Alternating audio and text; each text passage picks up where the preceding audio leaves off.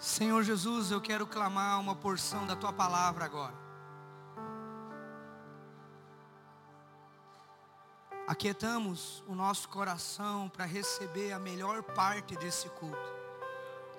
É quando o teu espírito usa a palavra como uma faca, como um cutelo, que divide o indivisível, que corta, que penetra no fundo da nossa alma. Nós pedimos que todos, ao final desse culto, em uma única só voz, possamos declarar: o Senhor mais uma vez falou comigo. Dá que na medida, Jesus, em que o Senhor for liberando decretos ao nosso coração, a tua palavra encontre no solo do nosso coração um terreno fértil.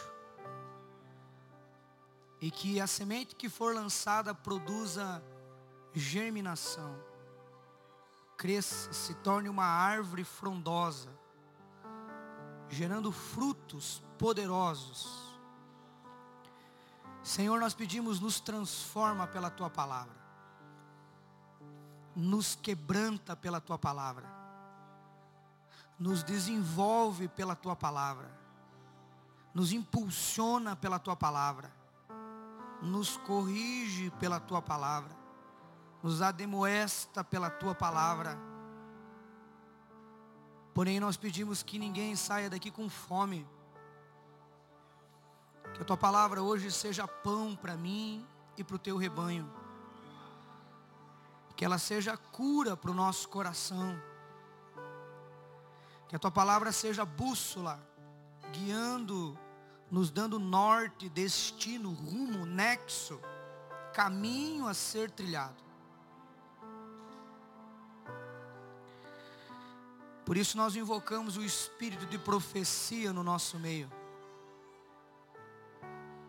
sopra dos quatro cantos da terra e vem sobre nós. E a minha oração, Jesus, é a oração do avivalista John Wesley. Ateia fogo em mim nesse púlpito. E permita que o teu povo veja a tua palavra ecoando da minha boca. Livra-me de falar o que eu penso. A verdade, Jesus, o que eu penso não interessa. O que interessa é a tua palavra. Livra o meu coração de misturar as minhas ideias com a tua palavra. Que a tua palavra saia limpa, transparente, como um rio cristalino, saindo do trono, que demonstra a realidade da tua soberania, e ela toque a nossa vida. É aquilo que oramos crendo que assim será. Em nome e na autoridade de Jesus, diga amém. Marcas de um avivamento. A semana passada o Senhor ministrou no nosso coração que uma das marcas do avivamento é o profético. Nos deparamos diante de vales onde um exército de pessoas mortas, secas, esqueléticas, e Deus fez uma pergunta para nós: acaso esses ossos podem voltar a viver? E saímos daqui impulsionados, por maior que seja o desastre na nossa vida. Quando homens cheios da palavra de Deus profetizam, vão contra todo diagnóstico médico, vão contra todo senso comum. Quando mulheres possuídas pela graça de Deus, olham para os seus casamentos indo ladeira abaixo e se levantam e dizem: Não será assim. Enquanto a vida há esperança, e se a vida se foi, o nosso Deus é poderoso para ressuscitar os nossos mortos. E fomos marcados pela poderosa palavra profética no domingo passado. E Deus tem colocado no meu coração que essa igreja e muitas igrejas no solo nacional, brasileiro, mundial. Nós estamos dentro do último e mais poderoso avivamento da face da terra. Há 100 anos atrás, um homem chamado William Seymour, em uma garagem começou a orar com uma turma. Os avivamentos começam quando uma turma começa a orar. Quem é a sua turma de oração? Quem é a sua turma que você senta? te impulsiona, te inspira. A PIB tem essa graça especial, qualquer membro que você sente, e se você fala que é membro e não faz isso, você não é membro. Mas qualquer membro da igreja que você sente, ele te impulsiona, ele começa a conversa orando, termina orando, desenvolve a oração, e você sai assim como um leão querendo ganhar o mundo para Jesus. Então essa é a nossa turma, nós achamos a nossa turma. Sempre quisemos, né? Lembra aquela época que tinha os guetos? Tinha o pessoal do skate. Tinha o pessoal do sertanejo. Tinha o pessoal dos maconheiros. Alguém aqui era maconheiro? Levantou a mão a meia dúzia. Você que não levantou a mão, você está mentindo. Tinha a turma dos cachaceiros. Alguém aqui tomava cachaça? Mas nós encontramos o nosso povo. Um povo cheio de Deus. Um povo eleito. Nós encontramos a nossa turma. E essa turma é uma turma do barulho, diga aleluia. Essa turma é uma turma cheia do Espírito, cheio da graça de Deus cheia do favor de Deus, que muda as circunstâncias, que muda as realidades. Nós estamos aqui para fazer a diferença nessa cidade. Na verdade, Deus já nos deu essa cidade, diga aleluia. E pela fé nós vamos quebrar tudo para a glória de Jesus. A cidade de Matinhos, quando for fechar a conta, eu postei hoje no meu Instagram. Se não contar da história da PIB, não fecha a conta. É arrogância isso? É convicção de quem somos. Você é um missionário aonde você for enviado. É a velha teologia de Genebra. Eu não sei se você sabe, estudando, eu sou um apaixonado por estudar sobre os avivamentos.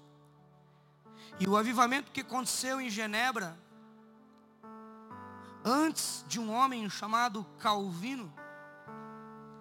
Aquela cidade era uma cidade que fedia soja, fedia pecado, prostituição. Eu não sei se você sabe, mas todo marketplace, toda a parte de business, toda a parte de comércio, vem de Genebra. As estruturas de unificação do mundo tem escritórios em Genebra. Porque um homem baixinho, fraco na sua doença, que muitas vezes ia trêmulo para o púlpito. E quando ele iniciou uma escola com seis pessoas, que depois se tornou a faculdade, a Universidade de Genebra, Domingo após domingo ele pregava a mensagem da fé. E ele dizia o seguinte: uma das formas de você adorar a Deus é através do teu trabalho. Pastor, mas enquanto nós cantamos é louvor. Pastor, mas quando as meninas dançam é dança profética. É adoração, faz parte, mas não define adoração.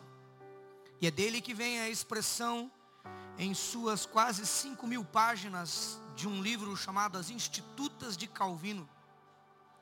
No tomo 2 ele diz assim: a nossa vida é doxológica. A nossa vida reflete a glória de Deus aonde formos. Então você adora a Deus vendendo. Você adora a Deus sendo um profissional liberal. Você adora a Deus fazendo massa. Você adora a Deus aonde você está. Então, quando você for segunda-feira para o seu trabalho, você vai dizer: Eu estou indo para o meu ambiente de adoração. Mas o céu está fechado lá, mas então vai abrir, porque eu estou indo para lá.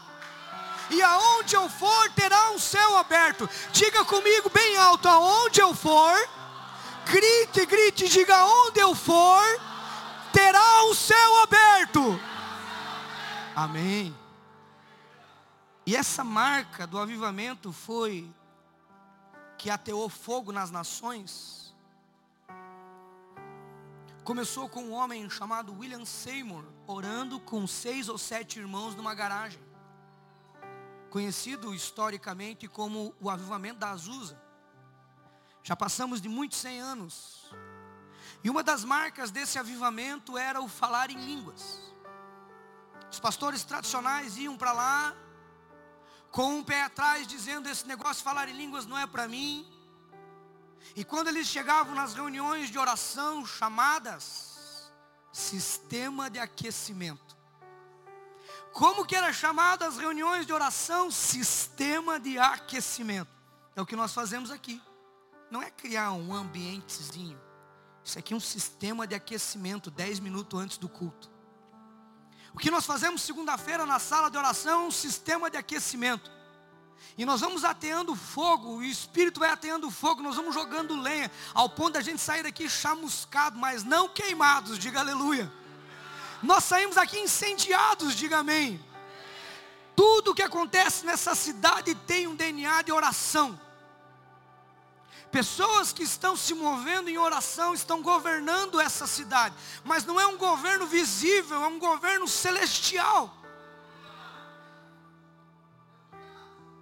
William Seymour, quando orava pelos pastores tradicionais, ele dizia o seguinte: Senhor, não fui eu que comecei com esse negócio do fogo, foi o Senhor. E eu queria pedir apenas um simples pedido para o Senhor: ateia fogo nesse pastor aqui. E milhares de pastores se espalharam. Foi daí que surgiu as grandes cruzadas evangelísticas de cura. T.L.S. Osborne, Smith Wigglesworth, Catherine Kuhlman,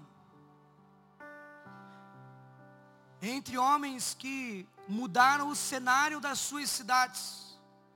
Quando você vai estudar, por exemplo, os fundamentos de um princípio do governo americano, fazem menção de pastores como Jonathan Edwards, que em um dado momento foi um dos últimos puritanos, pregou um dos seus sermões dizendo: pecadores nas mãos de um Deus irado. Historiadores afirmam que enquanto ele saía com a sua boa e velha Bíblia embaixo do braço, rumo ao púlpito, a convicção e o temor do Espírito era tão grande que as pessoas tinham medo de ir para o inferno, elas se agarravam nas colunas dizendo: Senhor, o que faremos? E eu creio que nós estamos dentro desse avivamento, onde as pessoas se converterão em massa. Há um DNA de ganhar pessoas para Jesus no nosso meio. Postei hoje uma multiplicação de uma célula nossa, com quase 30 crianças ou mais. Brinquei com aquele casal, eu vou ordenar vocês pastores dessa grande congregação. Eu vim aqui dizer para você que chegou o tempo da gente ter até a fogo em Matinhos mas um fogo que não consome, um fogo que transforma, um fogo que abençoa, um fogo que cura, um fogo que restaura. Nós somos portadores desse fogo, porque a Bíblia diz: dos seus ministros ele faz labareda de fogo. Aplauda aí, faça barulho, interaja, diga aleluia. Nós recebemos poder para isso. Toda autoridade me foi dada. A palavra autoridade ali é exousia. Revestimento de força, de fé, de coragem, vão. É o que eu faço todos os dias. Eu vou. E eu vim aqui, talvez o recado de Deus para você hoje. Você está muito dando passos para trás e Deus está dizendo: vá. Eu sou contigo. Você não está indo sozinho, eu vou na tua retaguarda. E se você está com medo, eu vou na tua lateral. Eu vou na tua esquerda, na tua direita, eu vou na tua frente. Eu vou por onde você for, porque aonde você colocar as plantas dos teus pés será tua. Eu te dei. Seja forte, seja corajoso. É esse revestimento que revestiu os homens de Deus que está sobre nós. Nós caminhamos debaixo da força do eterno. Deus é por nós, quem será contra nós? É dentro desse avivamento que tem uma característica. Graças a Deus que o louvor segurou a onda e nós temos duas horas para pregar, diga amém. Quem está comigo aqui ficaria comigo até meia-noite, diga aleluia. Vocês são tudo fingido. Mas nós vamos tentar. Uma das marcas desse avivamento chama-se restauração. Quem tem vindo aqui no culto de quarta-feira, dá um sinalzinho com a mão. Quem não está vindo, levanta a mão, mesmo que você seja um pecador, eu quero ver você, diga aleluia. Nós estamos pregando a série de mensagens Restauração, me corrijo, marcas do avivamento, domingo e quarta-feira. Quarta-feira eu ministrei uma palavra, vai subir no podcast chamado Restituição. Deus nos fala que no lugar da nossa vergonha teremos dupla honra. No lugar da vossa ignomínia, no nosso vexame, vocês terão dupla porção. Então Deus está dizendo o seguinte: se o diabo roubou, eu vou colocar dez vezes mais. Se o mundo roubou, se o Covid colocou, eu vou restituir, diga aleluia. Mas hoje eu queria falar sobre restauração. Para aqueles que pensaram que eu não ia ler o texto, Salmo 126. Quando o Senhor restaurou a sorte de Sião, ficamos como quem sonha. Então a nossa boca se encheu de riso, e a nossa língua se encheu de profundo júbilo. E entre as nações se dizia: grandes coisas tem feito o Senhor por eles. Esse é o nosso brado de vitória. Levante uma das suas mãos e diga: grandes coisas tem feito o Senhor. Bata no peito, diga por mim. Faça assim com a mão, diga por nós. A Bíblia diz: com efeito, grandes coisas fez o Senhor por nós, por isso estamos alegres. Atente-se para o verso 4 que diz assim: Restaura, Senhor, a nossa sorte, como as torrentes do Negueb. Aqueles que com lágrimas semeiam, com júbilo ceifarão. Quem sai andando e chorando, alguém chorou aí nesses últimos dias, dá um sinalzinho com a mão. Alguém derramou uma lágrima nesses últimos dois anos, dá um sinal assim com a mão. A Bíblia está dizendo: se você sai andando e chora enquanto semeia, você voltará com júbilo trazendo os feixes. Levanta a sua mão e diga: Eu quero o meu feixe. Aleluia. Particularmente eu me identifico muito com os salmos. Já preguei inúmeras vezes e em inúmeros salmos. Alguém aqui é apaixonado pelos salmos? Na verdade, os salmos para mim foi a minha escola de oração. Eu aprendi a orar com o salmista. Às vezes eu estou bravo. Alguém aqui já ficou bravo? Quem não levantou a mão mentiu de novo. Alguém aqui já ficou bravo? Você já quis esganar alguém? Dá um sinalzinho com a mão.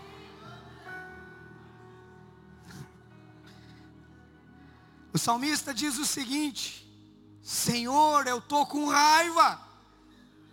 Essa é uma oração que quase ninguém faz, eu faço. Senhor, eu estou bravo, se o Senhor me der força, eu bato. Eu quero esganar. O salmista fez essa oração, versão diegânica, mas não vem ao caso. O Salmos 40 diz: Esperei confiadamente em Deus. Ele se inclinou ao meu clamor, me tirou de um poço. Alguém aqui foi liberto de um poço de depressão, drogas, casamento fracassado. Colocou os meus pés numa rocha, essa rocha é Jesus, diga aleluia. Colocou nos meus lábios uma nova canção, um hino de louvor ao meu Deus. Irmãos, os Salmos é muito poderoso. O Salmo 23 diz: Eu posso andar pelo vale. Tem um pastor do meu lado. O cajado dele, o bordão dele, me guia para águas cristalinas e para pastos verdejantes. E ele prepara diante dos meus inimigos uma mesa fausta. E diz: Pode comer os teus inimigos vão contemplar você sendo saciado, diga aleluia. Ele é um pastor, mas que luta por você. O Salmo 139 fala da grandeza, da soberania, fala dos atributos de Deus, onipresença, onisciência. Fala de que Ele está em todos os lugares e sabe todas as coisas e há poder para realizar coisas grandes em nós. Quão assombrosos são os seus pensamentos para mim, diz o salmista. Se eu tento fugir do Senhor, alguém aqui já tentou fugir de Deus, da igreja, do seu chamado? Se eu preparo a minha cama no profundo abismo, até lá o Senhor me guia. Se eu armo a minha tenda dentro do profundo mar, até lá a sua mão me sustenta ainda quando era uma matéria informe, minúscula no ventre da minha mãe. Por isso que nós somos contra o aborto. Ali o Senhor sabia o meu nome. Todos os meus dias estavam escritos no livro da vida.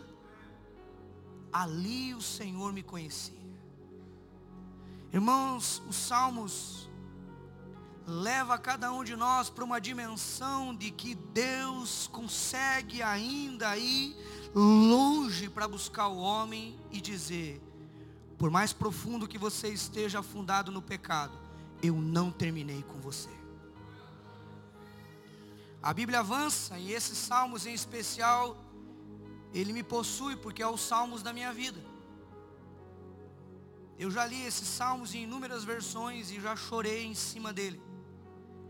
Ele, para aqueles que têm uma pretensão, essa semana eu cantei o reitor da Faculdade Batista do Paraná, para ele liberar 30% de desconto para 10 jovens pastores que estão no nosso meio, diga aleluia. Há algum aqui? Dá um sinalzinho com a mão. É você que eu vou enviar. E quando nós estudamos numa área chamada homilética, esses salmos, ele é fácil de pregar porque ele já vem dividido a priori. Então, se você ler, por exemplo, o verso 1 ao verso 3, ele fala de passado. Quando o Senhor restaurou a nossa sorte, Ele está dizendo o seguinte: Deus nos visitou num presente tempo, quando Ele veio com graça sobre nós, passado. O verso 4 diz assim: restaura, presente. E os versos últimos falam: os que com lágrimas semeiam. Toda semente não nasce da noite para o dia. Quando você lança uma semente, fala de um tempo futuro que ainda há de se realizar. E isso é vida. Quem é que não tem passado, presente e futuro? É muito poderoso porque em um dado momento, se você está aqui, você foi liberto por Jesus, diga aleluia. Isso aconteceu um ano, dois anos, dez anos, vinte anos, trinta anos. Eu não sei quantos anos foi aonde Jesus foi te encontrar, mas Ele te encontrou. Alguém aqui foi encontrado por Jesus, diga aleluia. Isso é passado. A Bíblia também fala de um presente. Nós estamos aqui.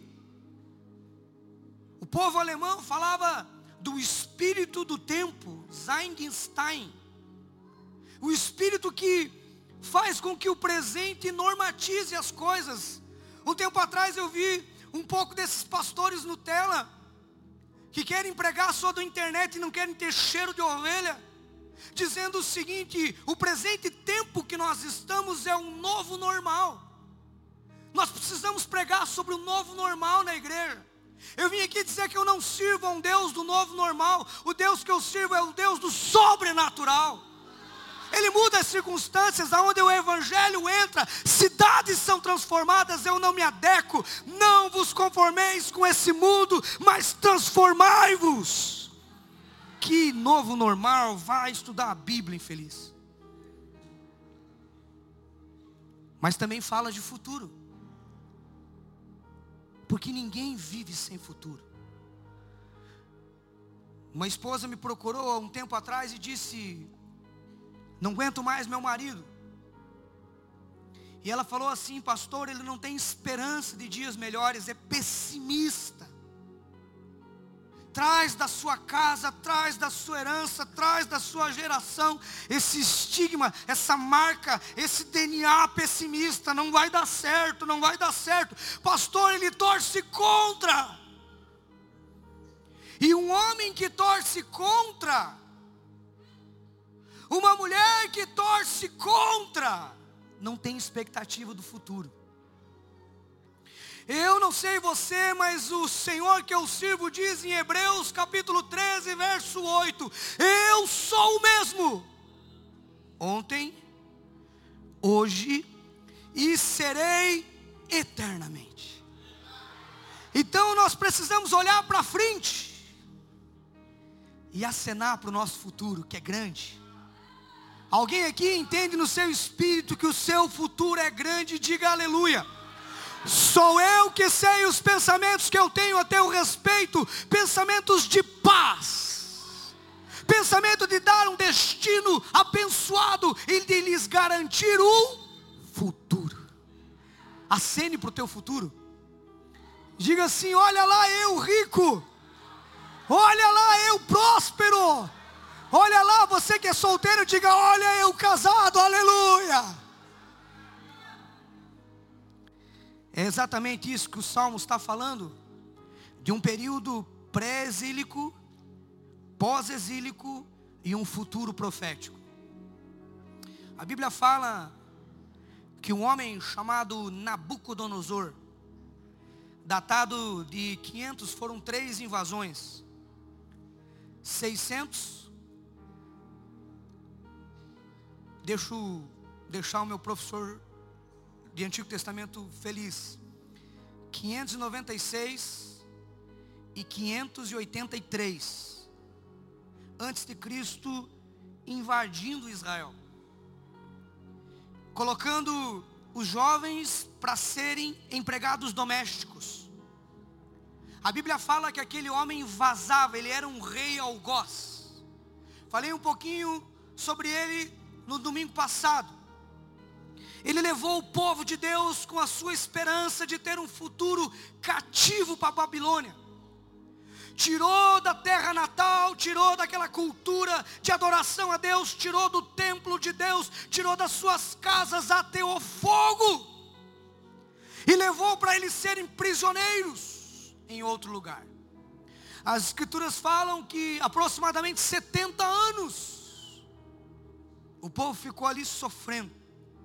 Já falei para você também no Salmo 137, os salmistas, chamando os salmos de Romaneio, dizem o seguinte: o povo nos pede uma canção, cante-nos para nós uma canção de Sião, e nós pendurávamos as nossas harpas, as nossas taças nos salgueiros, representando choro e desesperança. E dizíamos no nosso espírito: como pois entoaremos uma canção? Em terra estrangeira, porque a esperança se foi. Restauração e esperança não combinam, a não ser que Deus interaja. Porque de nada vale você esperar a restauração se você não tem esperança no seu íntimo. A esperança é uma mola propulsora para a restauração. São palavras que combinam para homens de Deus quando você vê alguém fracassado, quebrado, destruído, a esperança se foi e a restauração está longe. A Bíblia avança e diz que aquele povo ficou abalado, porque diante de todo o povo de Israel, Nabucodonosor pegava os seus comandantes e dizia: Quem é príncipe aqui? Esse aqui. Quem é profeta aqui? Esse aqui. Cadê o povo do sacerdócio? Está aqui. Cadê os levitas? Está aqui. Vazem os olhos deles com ferro quente. Quem é homem aqui de guerra? Está aqui. Pode castrar cada um deles. Corta o que tem que ser cortado. Corta, acima de tudo, a possibilidade de gerar uma próxima geração. Mata o mal pela raiz. E as mulheres? As mulheres mais novas serão nossas prostitutas. As mais velhas serão nossas empregadas, párias, boias frias. Essa é a configuração desses salmos.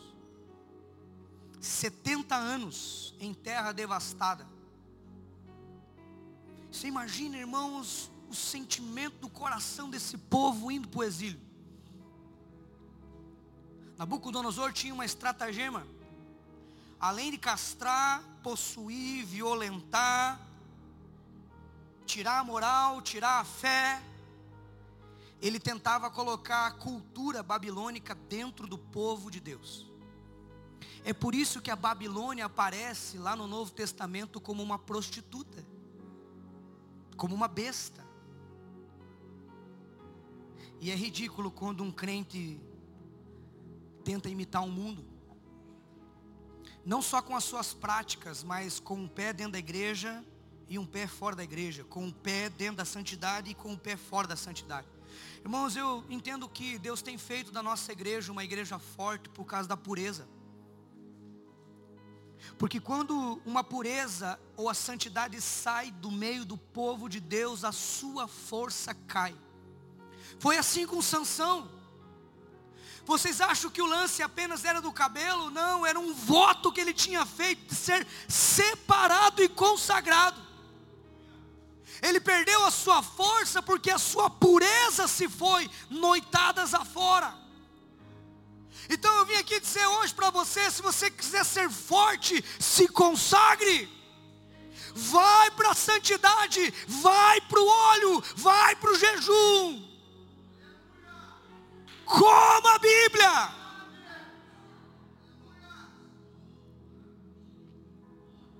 Porém, ele tentava colocar pratos maravilhosos. Lembra lá de Daniel? Iguarias coma. Mas Daniel, percebendo no seu espírito que a sua pureza ia embora, Daniel é contemporâneo dessa época. Ele disse o seguinte: se você quer homens fortes e consagrados, eu não quero as carnes sacrificadas a deuses malignos. E você bem sabe que, além das oferendas, depois tinha as orgias com sacerdotisas sacrificiais. Daniel disse o seguinte: Eu não quero participar dessa mesa e eu não quero deitar nessa cama. Ele me disse: Eu vou comer chuchu. É daí que vem a dieta de fibras. Eu vou comer fruta. Sabe por quê, irmãos? Aqui tem um princípio bíblico. A carne é sufocada. A cama é arrumada. A fruta quem que Deus dá? Quem dá? é Deus. Você joga a semente, mas o fruto, uma manga, vem de Deus. Um chuchu vem de Deus. Quando você vê um prato de salada na tua frente, entenda, foi Deus que colocou, diga aleluia. Eles estão dizendo o seguinte: nós queremos aquilo que é de Deus e não aquilo que é do demônio. Você já deve ter assistido as crônicas de Nárnia. Quem assistiu, dá um sinalzinho com a mão assim. Sugiro que você leia o livro, 726 páginas. Minha filha mais velha está lendo. Há um menino chamado Edmund. E ele entra no grande palácio. E a mulher sedutora, ela é o demônio. A rainha, a princesa do gelo. Ela olha para ele e diz assim: coma o manjar de Nárnia. Os outros irmãos dão um passo para trás. Não, nós não podemos comer. Ela diz, mas é tão bom. É o que o demônio tem feito, colocando cultura e valores na cabeça de crente infantil que não lê a Bíblia. Se você defende pautas minoritárias como LGBT, como ideologia de gênero, é porque falta Bíblia no teu coração. Ai, pastor, o senhor está sendo muito legalista. Não há compatibilidade. Não existe compatibilidade. Billy Graham, um dos maiores profetas e o maior evangelista do século XX, disse: o comunismo é uma esfera do inferno. E nós estamos num momento muito decisivo. Abrindo um parênteses aqui, a arma espiritual chamada voto fará a diferença nesse ano.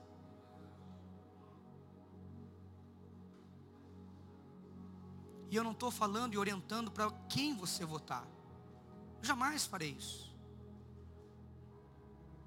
Mas eu estou dizendo para você, existe uma guerra cultural e espiritual sendo travada.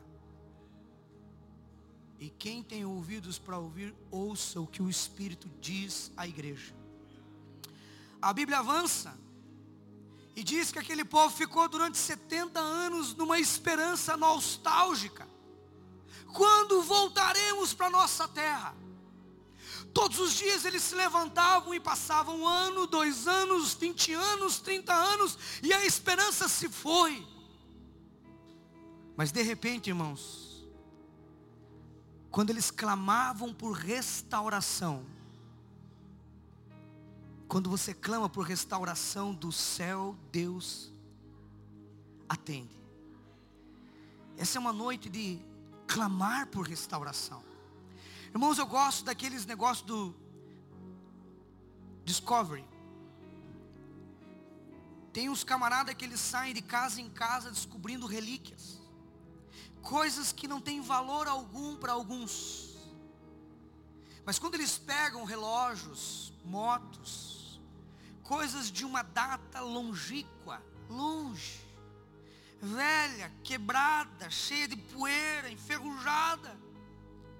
Mas alguém que conhece o poder da restauração sabe que ali tem algo em potencial. E eles dizem o seguinte: quanto que vocês querem? Há uma negociação, eles levam para casa. E depois eles passam para alguém que pinta, que lixa, que coloca peças novas, que restaura, e o valor daquilo se torna às vezes dez vezes mais caro. Porque aquilo que era velho, quando é restaurado, tem um valor poderoso. Assim Deus quer fazer na sua vida, em áreas da sua vida. Quando Deus restaurar, você vai dizer o seguinte: olha, eu nem sabia que era desse jeito, mas está tão bom. Irmãos, eu não sei você, mas eu comecei a namorar muito cedo com a minha esposa, aleluia. E nós estamos vivendo a melhor fase da nossa vida. E eu fico pensando assim, o dia em que os nossos filhos vão, que eu tenho orado, vão. Não sei para onde, mas vão. E eu vou comprar, irmãos, nem que seja uma Kombi do pastor José igual. Vou colocar uma cama e um fogão. E vou virar um hip gospel. E eu vou parar nas praias, bem no inverno, que não tem polícia, nada. E eu vou amar minha esposa até as últimas forças da minha vida. Porque eu entendo que se. é, depois, né, irmãos? Se no começo foi bom, durante o final será melhor. Porque com Deus é assim, todos colocam o vinho bom no começo. Tu, porém, guardaste o melhor para esse tempo. Se você passou por algo que trouxe tragédia no seu coração, se o Pai do céu te der uma palavra em restaurar, agora será melhor do que foi aquilo que se passou se a palavra de Deus para você hoje. E acontece uma coisa poderosa. Deus levanta uma profecia em Isaías capítulo 45. Um homem chamado Ciro. Não tem nada a ver com o que está aí, diga aleluia. As escrituras chamam ele de meu ungido. Messiá. E a primeira coisa que quando ele mata Nabucodonosor, desbarata o seu exército, ele diz assim: quem foi feito prisioneiro? Todo mundo pensou que tinha se esquecido 70 anos depois. Deus levanta um homem e diz: liberte o povo de Deus. Eles voltam. Quando eles chegam diante dos príncipes de Ciro, eles dizem: Moramos em Jerusalém, a terra da paz. Jerusalém, Jerusalém, a paz seja sobre ti. E de repente eles vão olhar nos livros cronológicos, mas essa cidade foi desbaratada. Mas alguém diz o seguinte: pode ter pedaços de ossos, pode ter ruínas, pode ter a porta do Senhor ateado fogo, pode não ter esperança alguma nessa cidade, mas se o Senhor nos enviar para lá, nós vamos trabalhar muito. E a bênção vai se manifestar. Diga comigo, diga comigo, com muito trabalho. Não, diga com fé, diga com muito trabalho.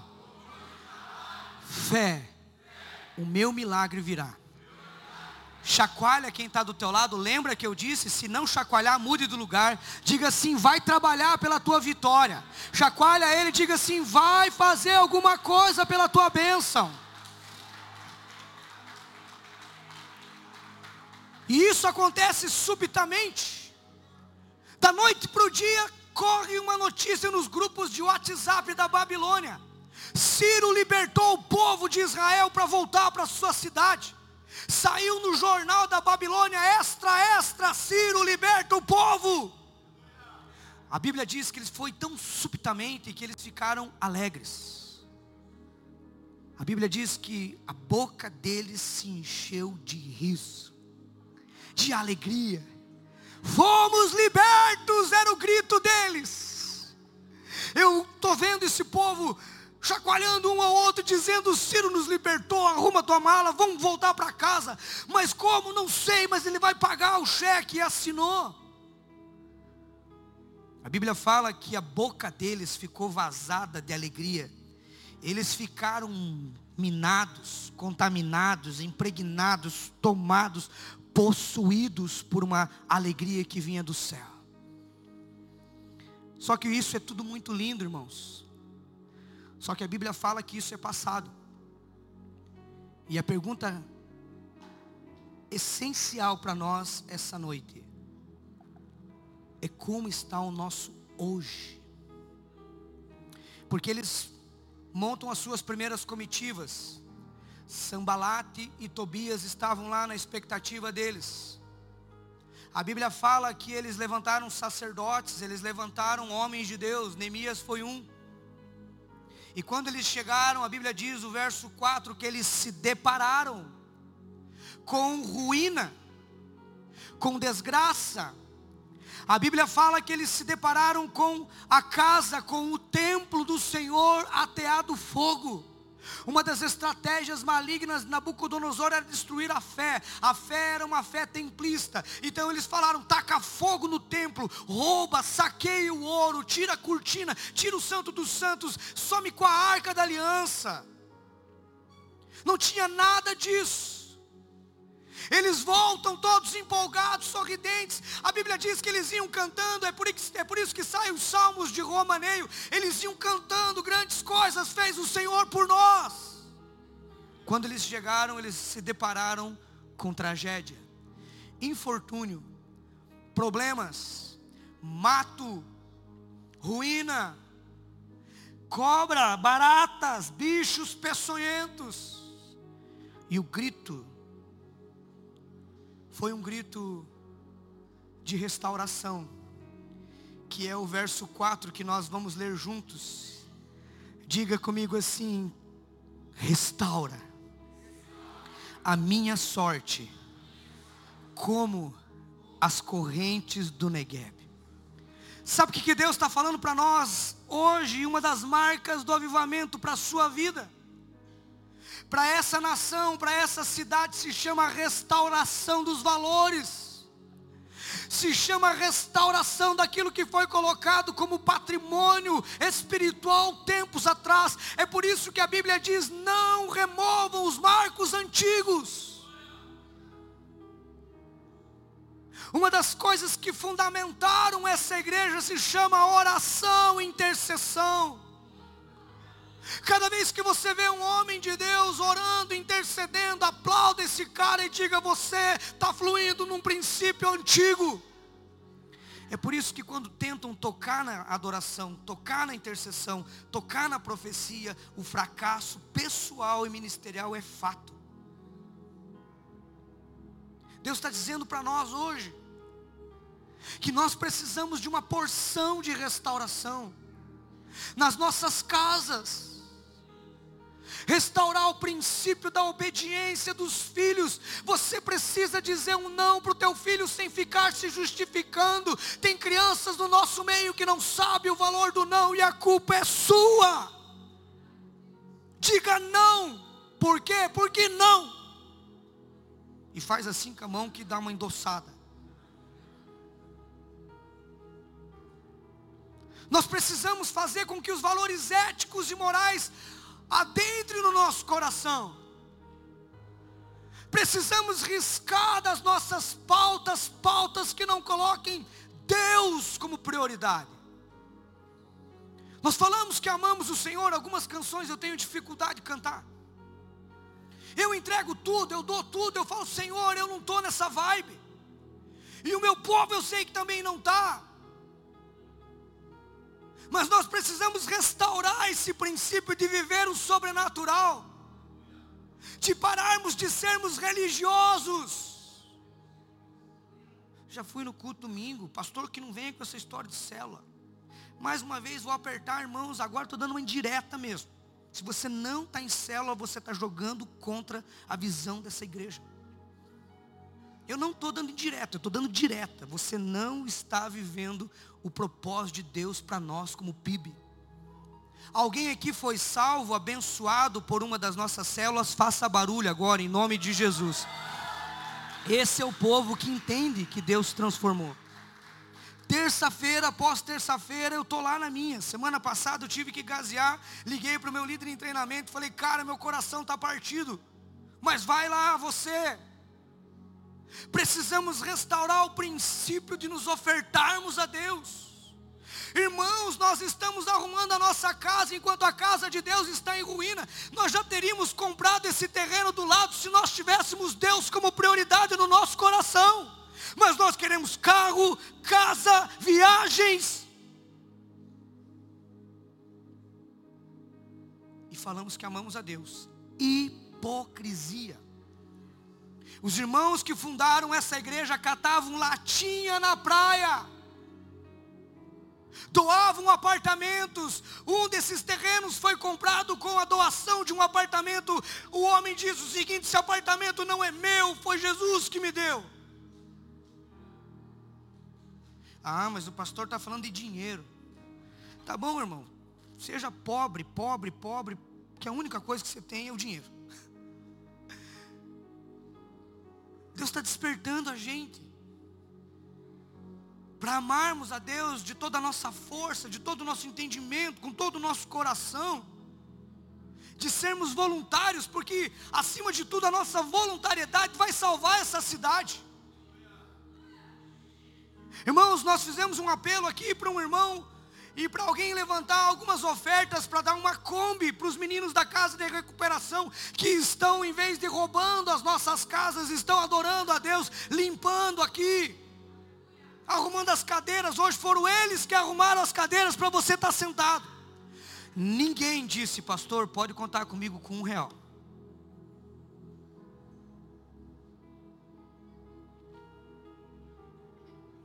O dono da Kombi chegou para mim e disse, pastor, sou eu. Deus me disse, é comigo. Nós fazemos campanhas do quilo. Colocamos aqui, até tiramos a caixa, porque as pessoas não trazem quilo. Preferem que as pessoas morram de fome. Nós temos de 10 a 20 famílias por mês que precisam, se não colocarmos uma cesta básica na mesa delas. Precisamos restaurar o valor de sermos uma igreja ativa, que faz e acontece. Chacoalha para quem está do teu lado, diga assim, ficou tenso aqui. Mas vai melhorar, diga para ele, vai melhorar. Sabe o que Deus está nos ensinando? Que nós precisamos olhar para certas situações e dizer: não vai ficar assim. Nós vamos fazer alguma coisa. Precisamos olhar para os nossos casamentos indo ladeira abaixo e dizer: Deus vai restaurar, mas vai depender de mim. Precisamos olhar para os nossos chamados. Há muitos líderes que abandonaram o seu encargo para salvar essa cidade. Olhe para o teu chamado e diga: Eu vou até a fogo novamente na minha vida. Irmãos, eu todo dia eu falo, Senhor, se a minha vida não for para arder no chamado e no propósito que o Senhor me deu, pode me recolher. E é interessante que essa oração também é a oração da minha esposa. Esses dias eu fui conversar com ela, ela falou assim: Amor, quando eu me senti inútil, eu já falei para Deus, me leve embora.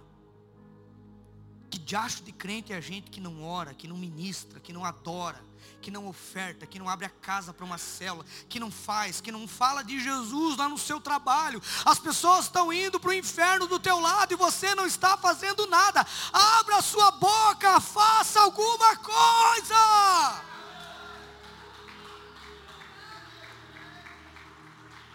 Mas a Bíblia também diz que é com muita luta, suor e lágrimas. O irmão abre o culto para a gente chorar, ou dirige a oração. E é por isso, nós não choramos mais.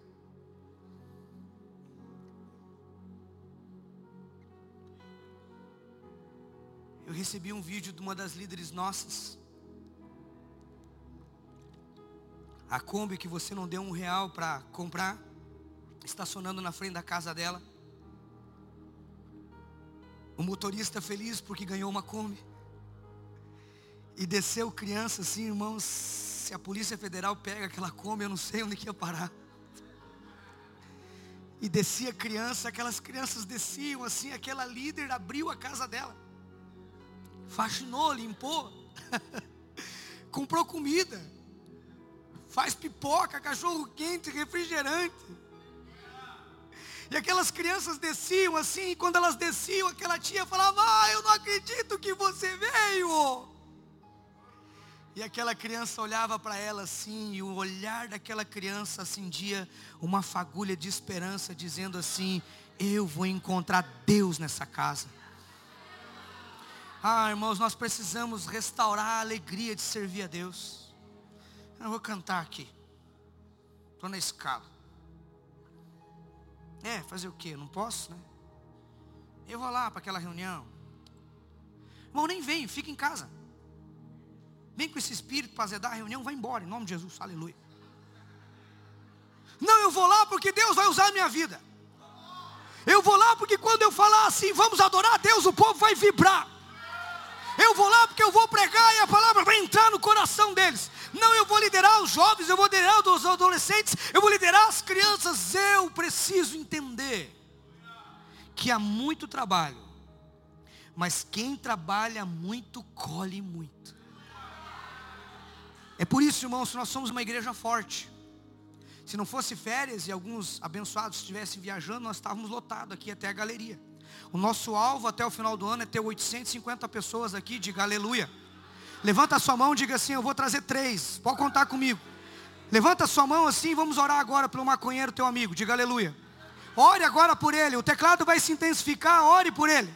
Ore dizendo assim: Senhor, aquele drogado vai vir para cá. Aquela mulher que tem um espírito de pombagira vai vir aqui. Aquele cara que está com casamento fracassado, meu amigo do trabalho, eu vou agora orar por ele. Faça barulho aí, levante a sua voz. Ore porque nós queremos vida. Essa era a oração de John Knox: Me dá a Escócia, senão eu morro. Essa é a nossa oração: Me dá Matinho, senão eu morro. Ore, ore.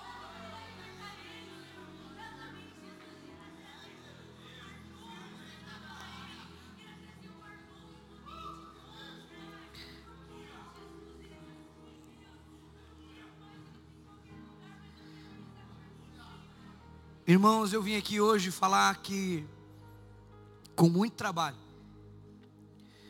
nós vamos mudar o cenário dessa cidade. E como é que nós vamos mudar? Através da pregação do Evangelho. E como é que nós vamos pregar ateando fogo na nossa vida? Segunda-feira, quando você for para o teu campo missionário, que é onde o Senhor te enviar, as pessoas vão olhar para você e vão dizer o seguinte: tem algo diferente na sua face. E você vai dizer o seguinte: eu tive um encontro com Deus. Deus estabeleceu a graça na minha vida. E eu vim aqui dizer que Ele quer fazer isso na sua vida, quer fazer na sua casa. E essa é a forma de Deus transformar pessoas. Ele pega pessoas ruins e transforma em pessoas boas. Ele pega um drogado e transforma num pregador. Ele pega uma prostituta e diz o seguinte: você será aquela que eu vou apresentar a minha vida depois da ressurreição pela primazia. Ele pega um assassino como Moisés e transforma num libertador. Pega um adúltero como Davi e se transforma, ou transforma aquele homem em um menino segundo o coração de Deus, matador de gigantes. Esse é o DNA da nossa igreja. Nós vamos para cima, vamos matar gigantes. Diga aleluia. E três coisas esses salmos me ensinam. Quantas coisas? Diga para quem está do teu lado. Agora ele começou a pregar. Diga aleluia. A primeira coisa que o Senhor me ensina. E eu quero me ater apenas nos últimos dois versos. A primeira coisa que Deus me ensina é que com Deus eu sempre tenho um poderoso futuro. Pastor, mas o senhor não conhece a minha configuração. Deus tem um futuro para você. Pastor, eu estou aqui quebrado financeiramente. Deus pode reverter isso, diga aleluia. Pastor, meu casamento não está bem. Deus pode transformar. Em Deus você tem um casamento abençoado futuramente, diga aleluia. Porque esse povo disse: os que com lágrimas semeiam, com júbilo ceifarão. Isso é fé de que dias melhores virão. Levante a sua mão bem alto e diga assim: em Deus eu tenho um futuro. Diga, Ele é poderoso, abençoado, próspero. Diga, eu e minha casa temos um futuro. Aplauda esse Deus.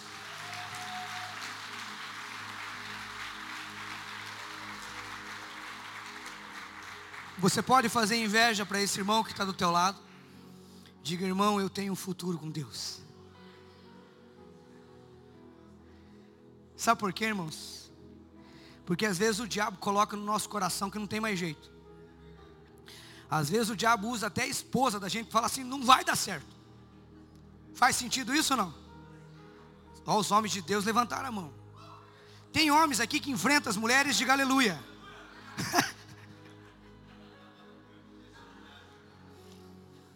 Amém. Levanta a sua mão, homem de Deus, e diga assim: Eu sou macho alfa. Amém, irmãos? Depois vocês me mandam a foto, o Ministério de Casal fica ativo aí. Nós vamos ter trabalho. A segunda verdade.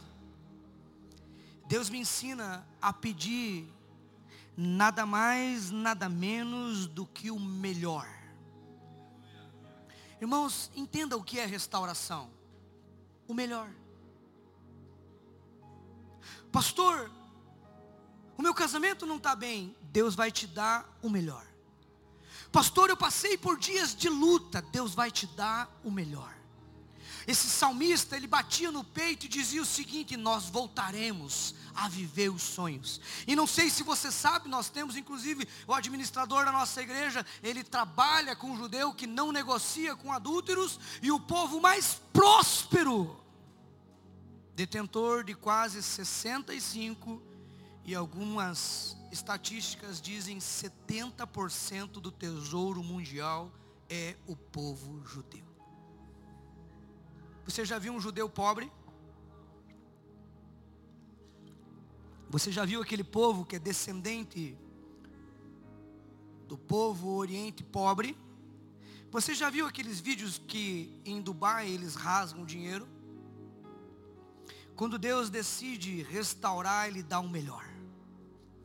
Irmãos, Deus está restaurando esses últimos dois anos para nós e nos dando o melhor dessa terra. Se vocês me ouvirem e me obedecerem, comerão do melhor dessa terra. Então, com as suas duas mãos ao céu, diga assim: Senhor, nada mais, nada menos. Agora grite que o melhor. melhor. Diga para quem está do teu lado: Deus vai me dar o melhor. E a última verdade, enquanto a equipe de adoração vem para cá. Esse Salmos me ensina que todo deserto na minha vida, alguém já passou por deserto ou está passando, dá um sinal com a mão. Todo, todo, todo, não é nenhum nem outro, todo. Todo deserto da minha vida em Deus pode se transformar num manancial poderoso. Pastor, como é que o senhor afirma isso? Iniciei na semana passada falando o que vai acontecer agora, através da nossa adoração e do nosso louvor. A Bíblia diz que o Negueb é um deserto, uma terra árida. As Escrituras falam que esse Negueb não tem vida alguma. O sol, em alguns momentos no Negueb, chega a 50 graus. Psh, não converse, ajuda quem não atrapalha. Lá atrás estão conversando. Psh. Vamos orar, irmãos. Esse é o momento mais poderoso do culto. A Bíblia diz que o Negueb não tem vida. Nenhum animal, nenhum passarinho em absolutamente nada tem vida no Negueb. E não sei se você sabe, Israel, e um dia nós vamos para lá com uma caravana da PIB, diga aleluia. Israel é inclinada do norte para o sul. E a Bíblia fala que as condensações e o tempo muito à noite forma flocos e blocos de gelo nos montes. Leia os Salmos 37 e você vai ver que o monte Hebron tem gelo em cima. E há um período chuvoso. O que eu disse? Há um período de chuva que faz com que aquela neve se derreta e a água do Senhor vinda do céu, diga: Vem do céu a minha bênção. Aquela água entra. E quando aquela água entra,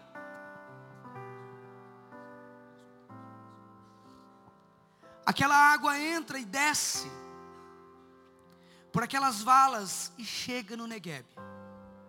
Há relatos históricos que muitas vezes precisaram buscar caravanas de helicóptero, porque o deserto se tornou um rio. Sabe o que Deus está me ensinando nessa noite? Por mais doloroso, seco, sem vida,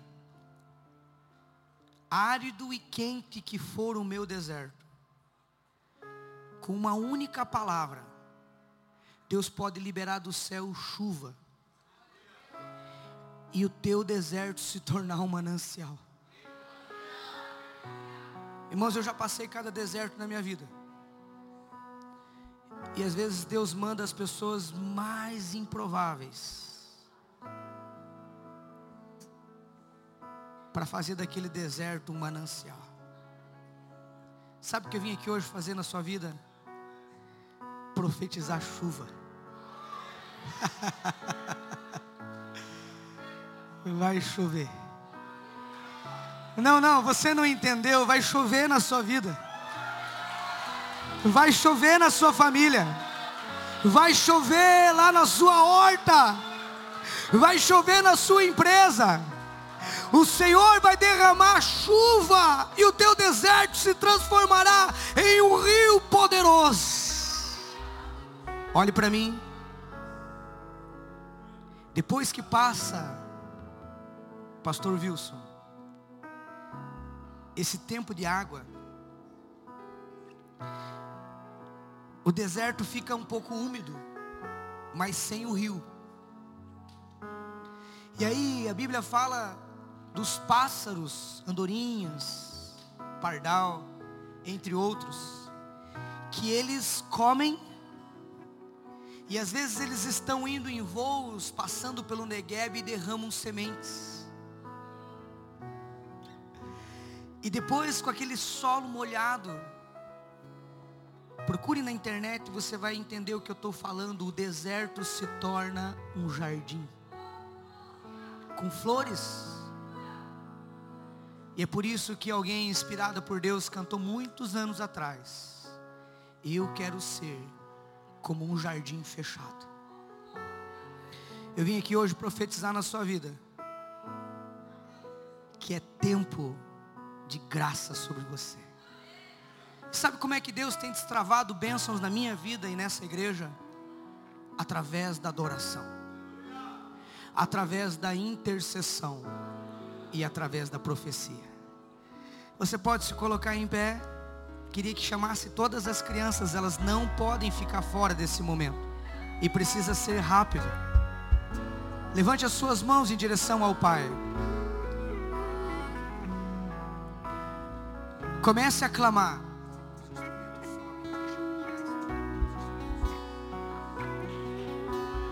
Comece a falar, Senhor, eu tenho um futuro nas tuas mãos. Comece a falar, Senhor, restaura as áreas da minha vida.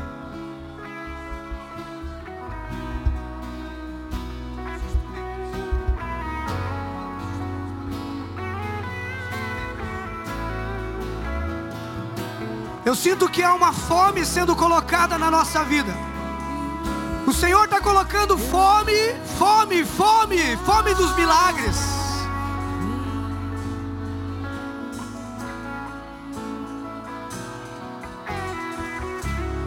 Você consegue jogar as suas mãos em direção ao céu.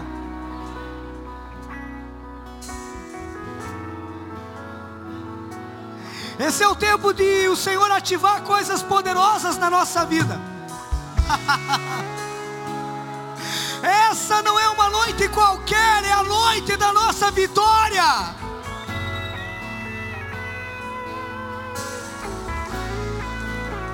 Alguém tem fome?